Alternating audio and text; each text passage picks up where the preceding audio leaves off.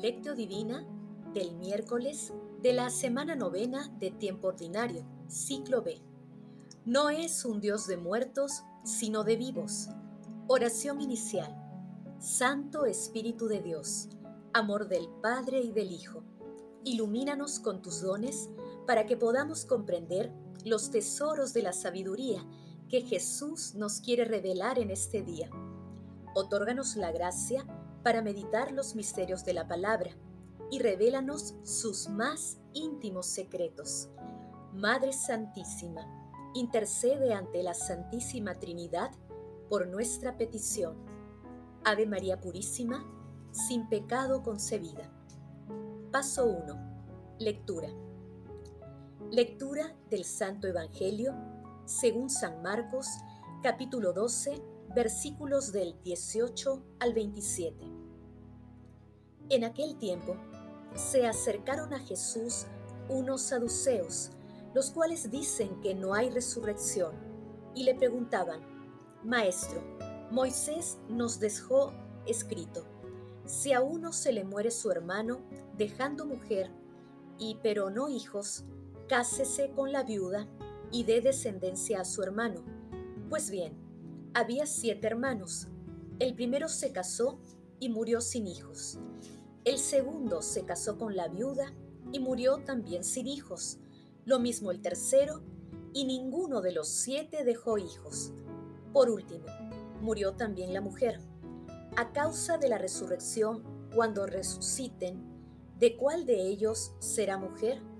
Porque los siete han estado casados con ella. Jesús les respondió, están equivocados porque no entienden la escritura ni la potencia de Dios, pues cuando resuciten entre los muertos, ni los hombres se casarán, ni las mujeres serán dadas en matrimonio, serán como ángeles que están en los cielos.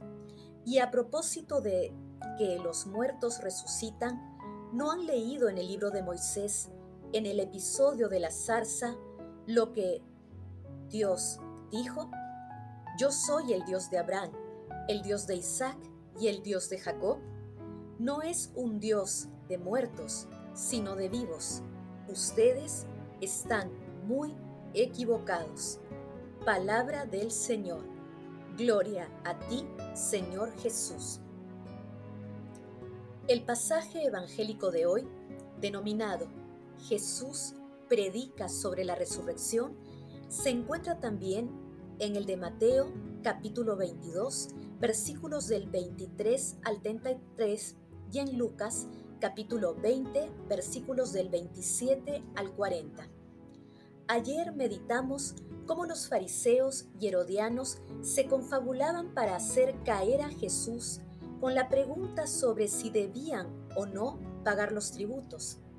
Hoy le toca el turno a los saduceos, el grupo más poderoso dentro del mapa socioeconómico y religioso de los judíos de la época.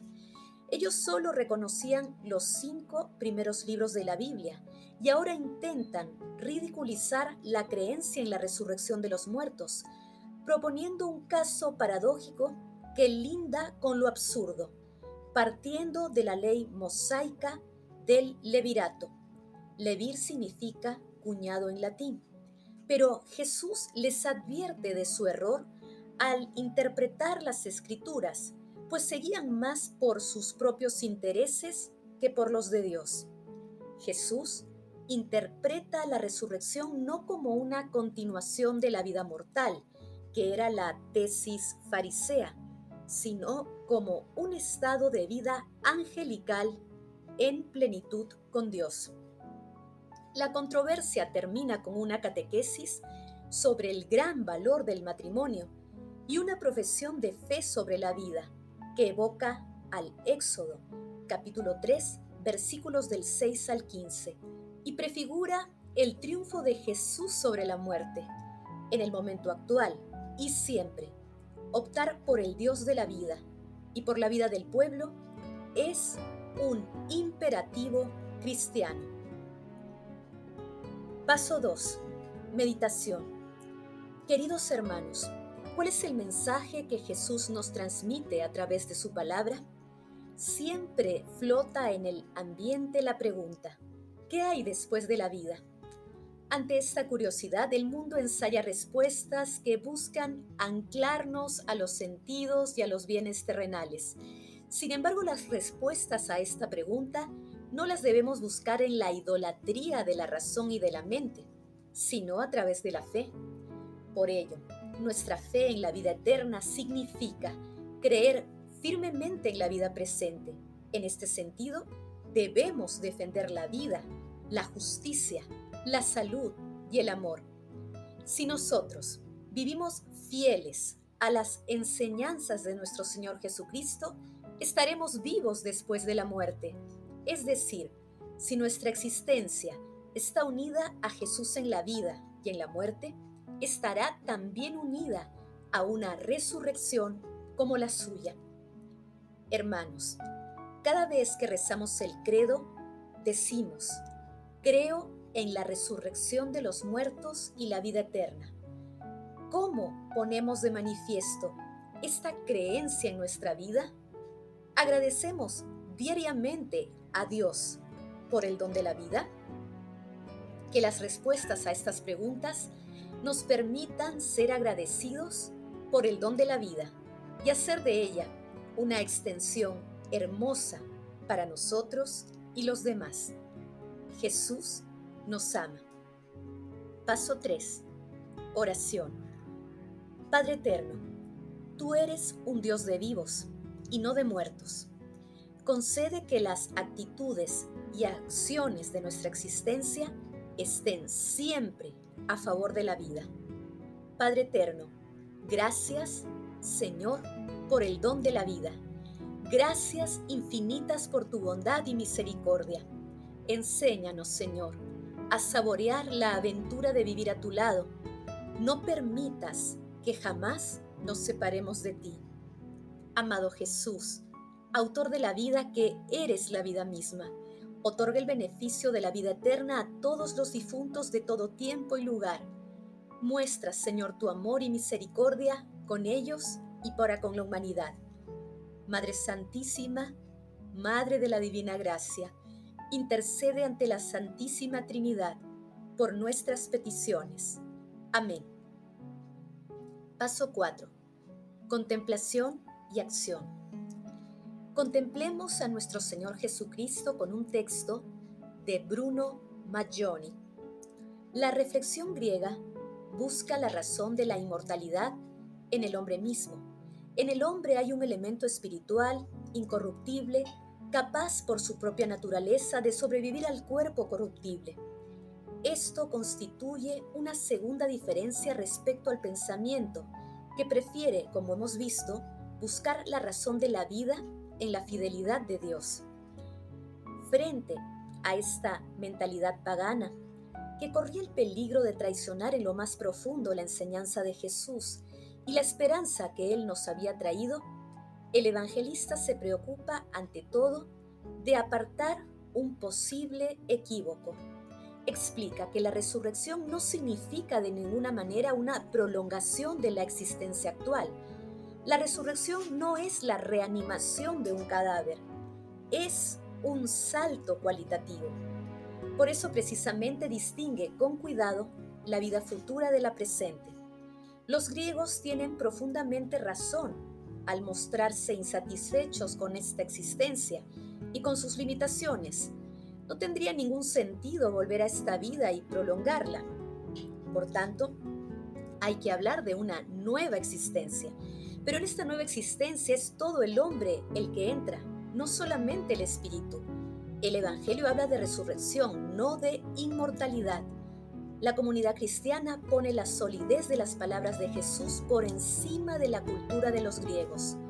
No busca la razón de la resurrección en los elementos del hombre, sino que la hace remontar a la fe en el Dios vivo.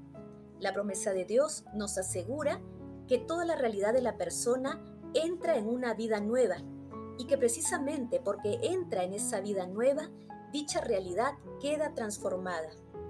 Esto es lo que intenta decirnos Marcos.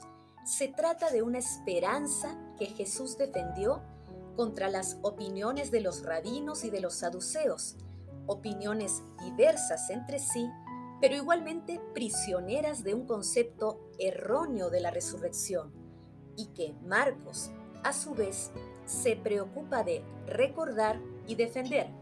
Es un dato que viene de la fe y que debe preceder a las culturas que el hombre elabora.